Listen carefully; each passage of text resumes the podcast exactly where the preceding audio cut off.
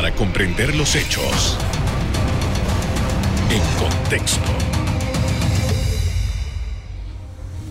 Muy buenas noches, sean todos bienvenidos y ahora para comprender las noticias las ponemos en contexto. En los próximos minutos hablaremos del año académico 2022 de la Universidad de Panamá, su matrícula y las condiciones de este centro educativo. Para ello conversamos con su rector, el doctor Eduardo Flores Castro. Buenas noches. Buenas noches y gracias por la invitación. Gracias por haber aceptado.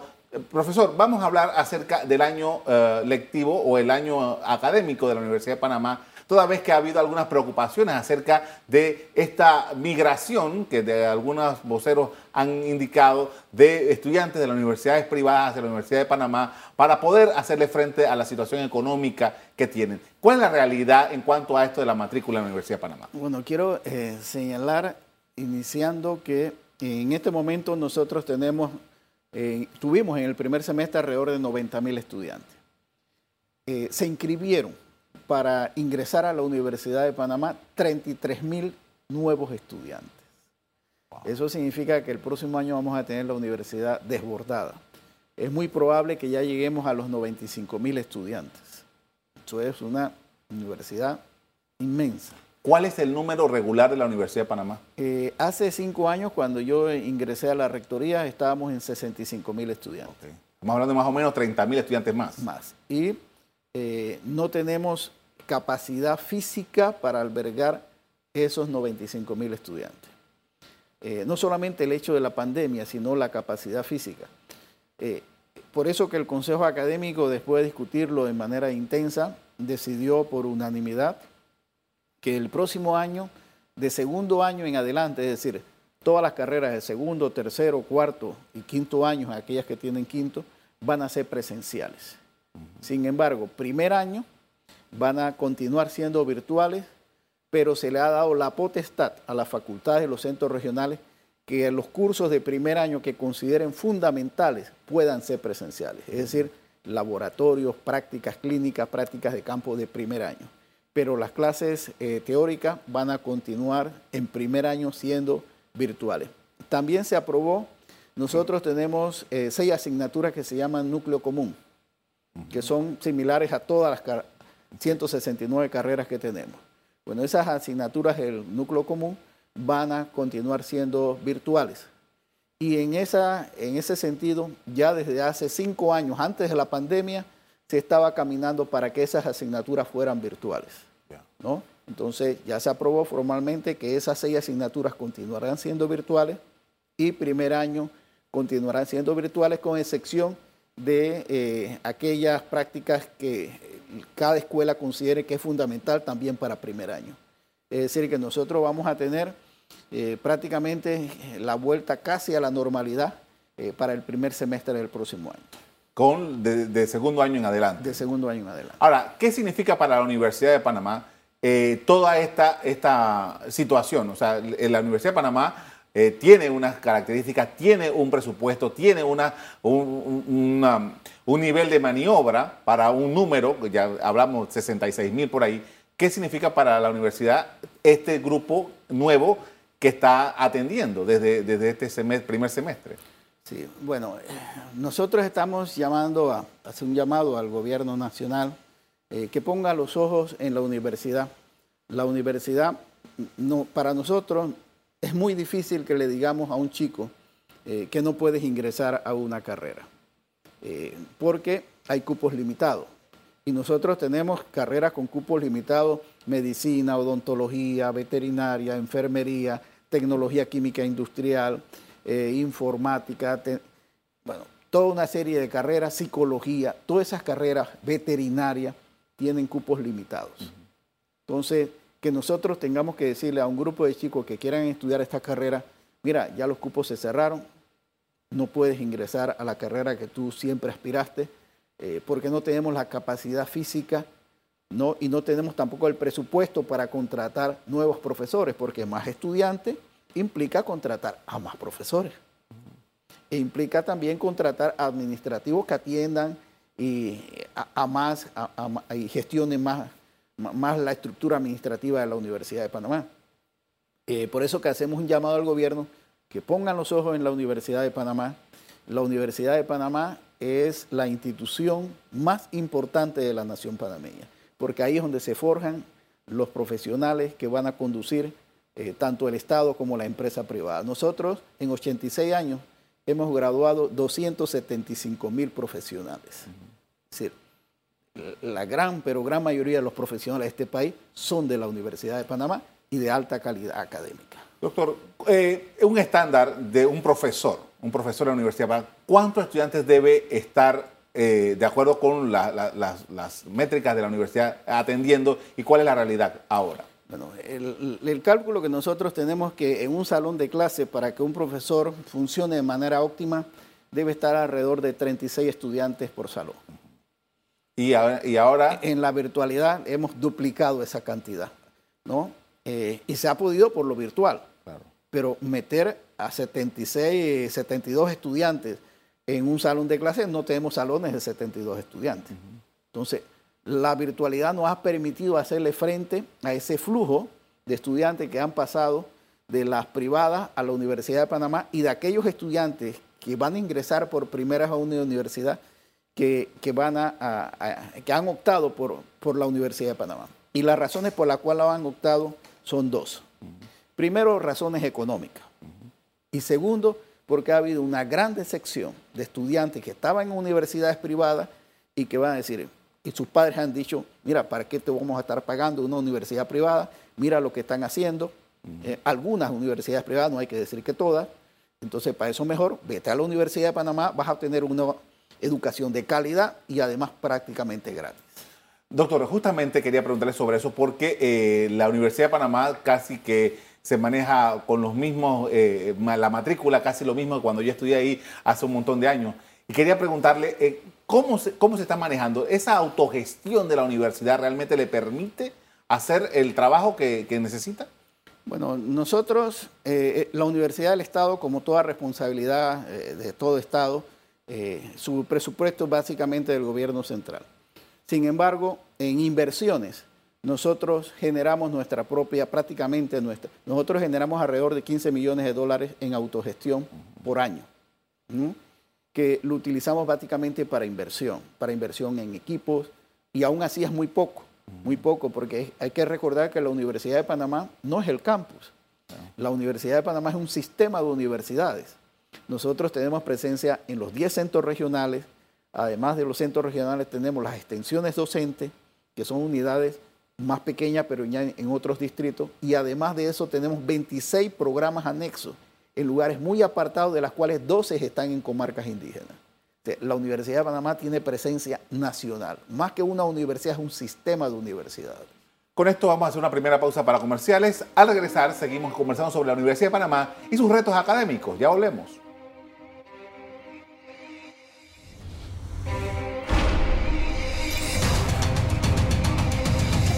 Estamos de regreso con el rector de la Universidad de Panamá, el doctor Eduardo Flores Castro, con quien conversamos sobre los desafíos de ese centro de estudios superiores. Y ah, usted mencionó eh, ese sistema que le llama universitario. Quería saber si este fenómeno que estamos hablando desde el principio del programa sobre la matrícula se repite en todas estas extensiones y centros regionales. Cómo no, eh, nosotros tenemos, por ejemplo, el Centro Regional Universitario de Panamá Oeste, que ha tenido un aumento de matrícula inmenso, igualmente en Colón, tenemos un aumento muy grande de la matrícula en Bocas del Toro, en, Veraguas, en Azuero, en Los Santos. Todos los centros regionales, no solamente el campus, han aumentado en manera significativa. Eh, y nosotros con el presupuesto que tenemos estamos tratando de hacerle frente a esto. Por ejemplo, estamos eh, licitando la construcción de un edificio adicional para el Centro Regional Universitario de Panamá Oeste. Ese sector de Panamá Oeste ha crecido de manera impresionante y hay también una demanda muy grande eh, de estudiantes en este centro regional y por eso que de manera responsable y planificada, eh, este año debemos, o el próximo año debemos estar licitando la construcción de un nuevo edificio para este centro.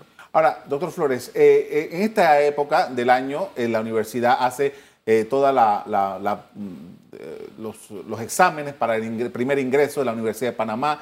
Hay una serie de condiciones que se le pone al estudiante antes de que eh, pueda proceder a matricularse para el, otro año académico. ¿Cómo va ese proceso? ¿Han visto nuevamente el mismo fenómeno que estábamos conversando?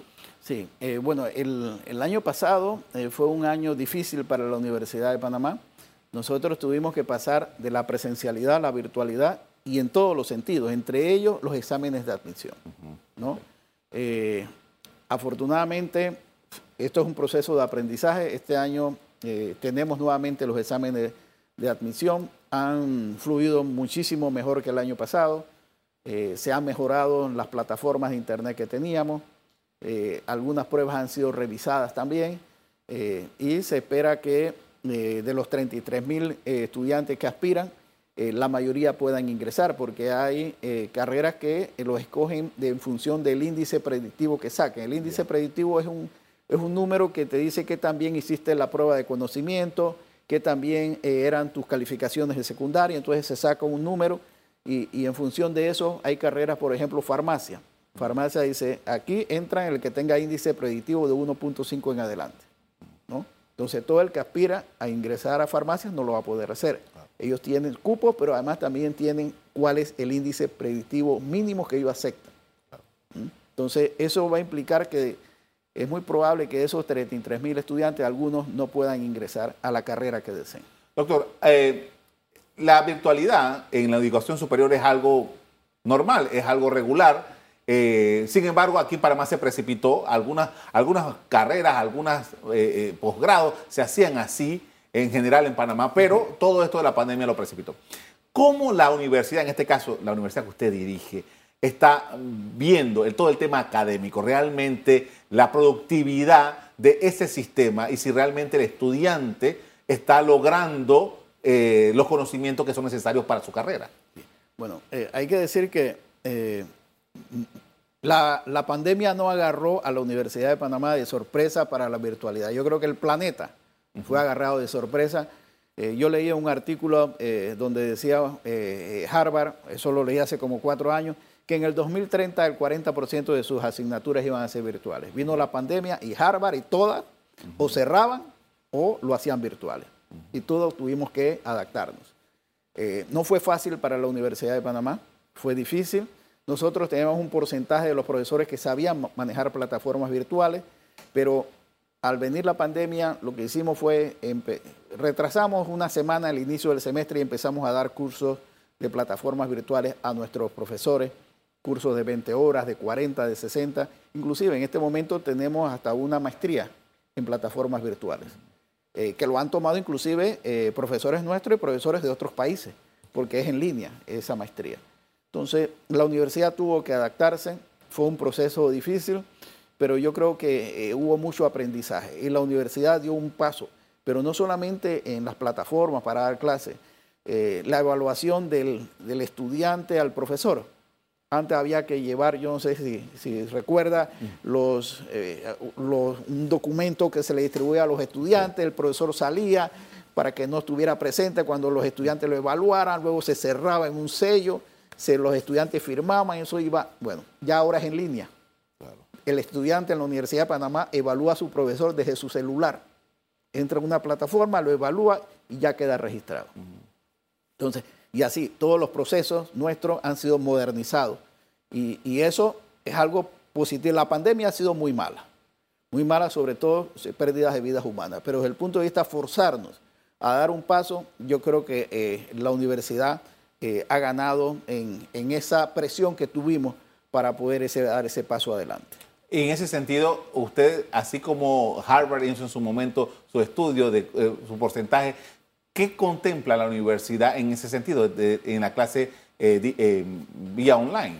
Sí, bueno, nosotros queremos que muchos de los cursos, sobre todo de posgrado, ¿no? posgrados, maestrías o inclusive algunos de doctorado, puedan seguir siendo virtuales, ¿no? Eh, y la razón son múltiples, entre ellos que eso le permite a un estudiante no panameño que está en otro país que quiera tomar una maestría o un doctorado o un posgrado con nosotros, lo puede hacer sin ningún problema. Entonces, yo creo que esto de la virtualidad va a quedar en un componente de las eh, materias de pregrado, pero también va a quedar un componente mayor en las asignaturas de posgrado. Eh, y para eso ¿qué necesita la universidad? Porque eh, alguien me preguntaba, ¿y la universidad tiene toda la infraestructura tecnológica eh, con el soporte necesario, con la fortaleza necesaria para instrumentar esta, esta facilidad? Sí, bueno, nosotros eh, hemos, con nuestro propio esfuerzo, hemos tratado de ir modernizando nuestro sistema informático. Pero nosotros teníamos un sistema de Internet, por ejemplo, donde los estudiantes entraban 5.000 estudiantes a la vez. ¿no? Y el sistema informático lo soportaba. Pero que tengamos coincidencia de 40.000 estudiantes fluyendo al mismo tiempo, no hay ninguna no había ninguna eh, estructura informática del país que lo soportara, ni los bancos. A veces dice que se colapsan los bancos cuando usted va a hacer transacciones. Bueno, los bancos no tienen esa coincidencia de tanta gente fluyendo al mismo tiempo. Lo único fue la Universidad de Panamá ahora con la pandemia. Hemos tenido que modernizar parte de nuestros sistemas, pero nos falta muchísimos todavía. Tenemos que mejorar, tenemos que ampliar nuestro ancho de banda, tenemos que mejorar nuestros equipos para poder eh, tener un sistema robusto y que no se caiga. Con esto vamos a hacer otra pausa eh, para comerciales. Al regreso seguimos en el análisis de la educación universitaria en el país en estos momentos de pandemia. Ya volvemos.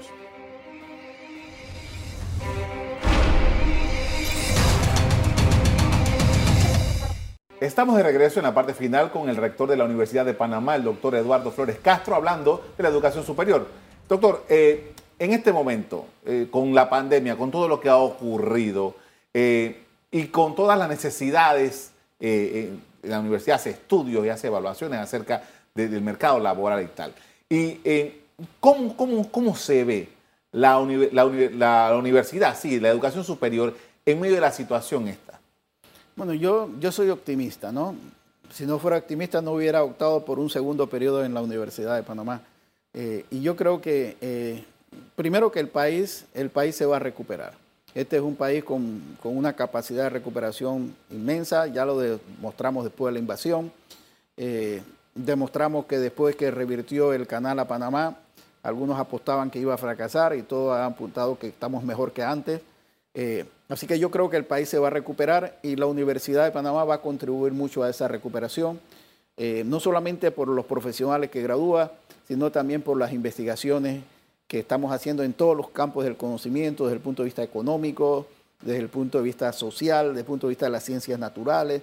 La Universidad de Panamá en este momento tiene 21 revistas de investigación indexadas internacionalmente. Eh, al día de ayer entregamos medio millón de dólares en bolsas de investigación a nuestros profesores. Eso antes estaba en 60 mil dólares, ahora lo, eh, se está distribuyendo medio millón y del dinero generado por nosotros mismos. Entonces, eh, yo creo que eh, somos muy optimistas. Hoy en el Consejo Administrativo le puedo dar una primicia. Aprobamos el convenio específico de la Universidad de Panamá con una empresa de energía solar que va a establecer paneles solares en terrenos de la Facultad de Ciencias Agropecuarias en Chiriquí. En la parte de atrás son terrenos que no son, tienen vocación agrícola y que van a ser aprovechados. Y esto primero va a abaratar el consumo de la universidad en energía eléctrica, pero también va a ser un aporte al país y al planeta eh, desde el punto de vista ecológico eh, de generar energía limpia. Así que, y ese convenio va a ser favorable para apoyar también la investigación en la Universidad de Panamá. Acabamos también de ratificar el convenio de Basilea. Somos los representantes de todo lo que son contaminantes y plásticos para Centroamérica y México. Está aquí, en este país, en la Universidad de Panamá.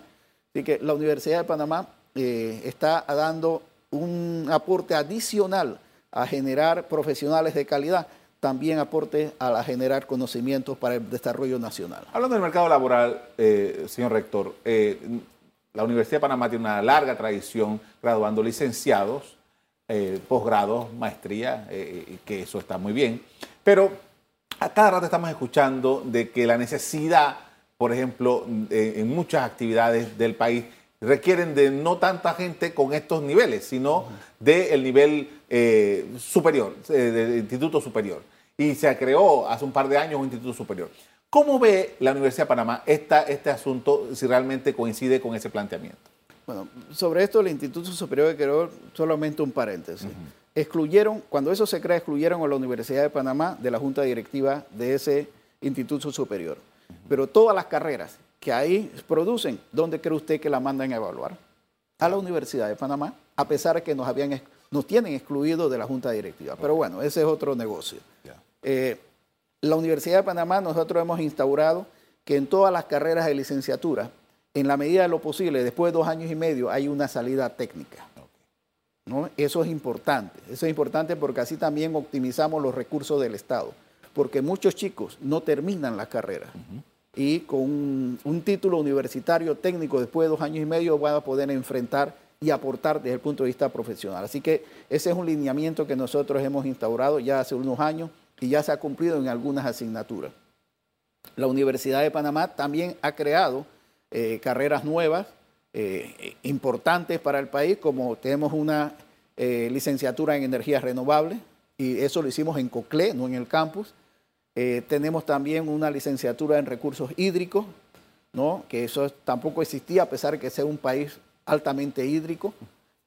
y tenemos otras carreras que también son muy, muy codiciadas en la Universidad de Panamá, que a lo mejor la gente ni se imagina cuáles sean. Por ejemplo, la carrera de gastronomía que está en la Facultad de Ciencias Agropecuarias, solo acepta 150 estudiantes por año. ¿Cuántos aplican? Alrededor de 800. Entonces, a pesar de no ser una carrera científica, es una carrera que está muy bien eh, ponderada a los egresados eh, de, la licenciatura en gastronomía de la Universidad de Panamá. Profesor, usted es científico y tiene muchos años eh, siendo profesor en ciencias naturales exactas. Quería preguntarle, eh, usted ha hecho eh, puntualmente varias observaciones acerca de que hay estudiantes que eh, no se atreven o no tienen el valor de estudiar las carreras científicas que la Universidad de Panamá había tenido en algún momento algunas situaciones de que salones que había pocos estudiantes. ¿Cómo ha, evolucionado esto? ¿Cuál es la realidad ahora en las carreras científicas? Bueno, nosotros tuvimos un bajón de carreras científicas importante hace cinco o seis años atrás. Afortunadamente pudimos eh, hacer con el IFARU un convenio para eh, becas de estudiantes que quisieran estudiar física, química, matemática o biología y eso ha resultado de manera muy positiva. Se ha incrementado el número de estudiantes en estas carreras, pero no solamente en carreras científicas. Nosotros tuvimos un bajón de estudiantes que quisieran estudiar filosofía, que quisieran estudiar historia, que quisieran estudiar español. Entonces, eh, cuando yo llegué a la rectoría, eh, entraron a primer año en filosofía dos estudiantes a primer año. y a lo mejor no iba a graduarse ninguno, porque todo depende de cómo evoluciona el estudiante. Entonces, en esos convenios también hicimos acuerdos con el IFARO, acuerdos que ha mantenido eh, el licenciado Meneses. Eh, hay que decir que ha ayudado muchísimo a la universidad en este sentido. Y, y, los estudiantes de filosofía, el año pasado creo que entraron 17 estudiantes a primer año, que es un número importantísimo. En física entraba, estaban entrando 6, 7 estudiantes, entraron 30 estudiantes a estudiar física en primer año el año pasado.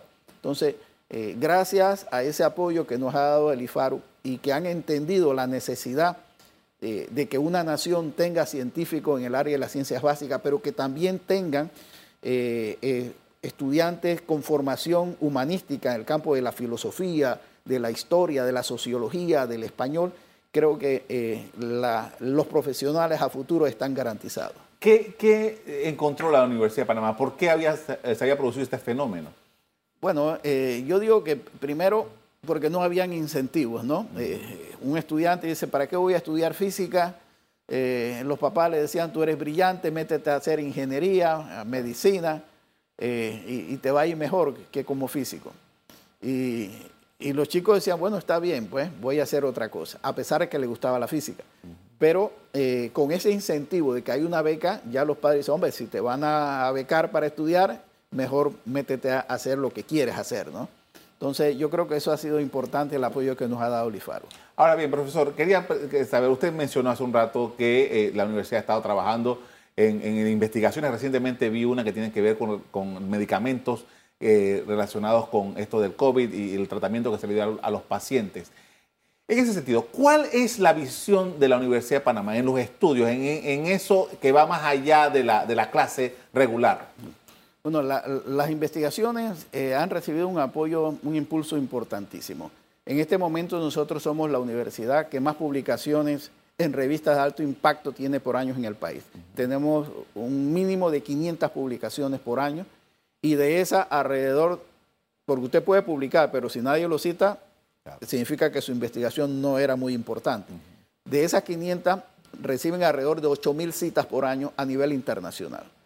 La universidad ha aportado muchísimo. Por ejemplo, eh, hace dos semanas, un profesor nuestro que está haciendo un doctorado eh, acaba de presentar eh, el primer paso para una patente de antídoto contra picadas de escorpiones. ¿No? que no hay en el mundo, porque nosotros tenemos escorpiones como el Titiu cerro azul, que solamente ese, esa especie, que es el más venenoso de Panamá, solamente hay en Panamá. O sea que nadie va a venir a hacernos un antídoto a nosotros, tenemos que hacerlo nosotros mismos. Le agradezco mucho, doctor, por habernos acompañado esta noche para hablar de este tema, muy amable. ¿Cómo no? Gracias a ustedes. La Universidad de Panamá dio a conocer que durante el verano y el primer semestre de 2022 las clases se desarrollarán de forma no presencial para los estudiantes y que de segundo año en adelante podrán ir para hacer sus eh, laboratorios de forma presencial también en clases. Hasta aquí el programa de hoy. A ustedes les doy las gracias por acompañarnos. Me despido invitándolos a que continúen disfrutando de nuestra programación. Buenas noches.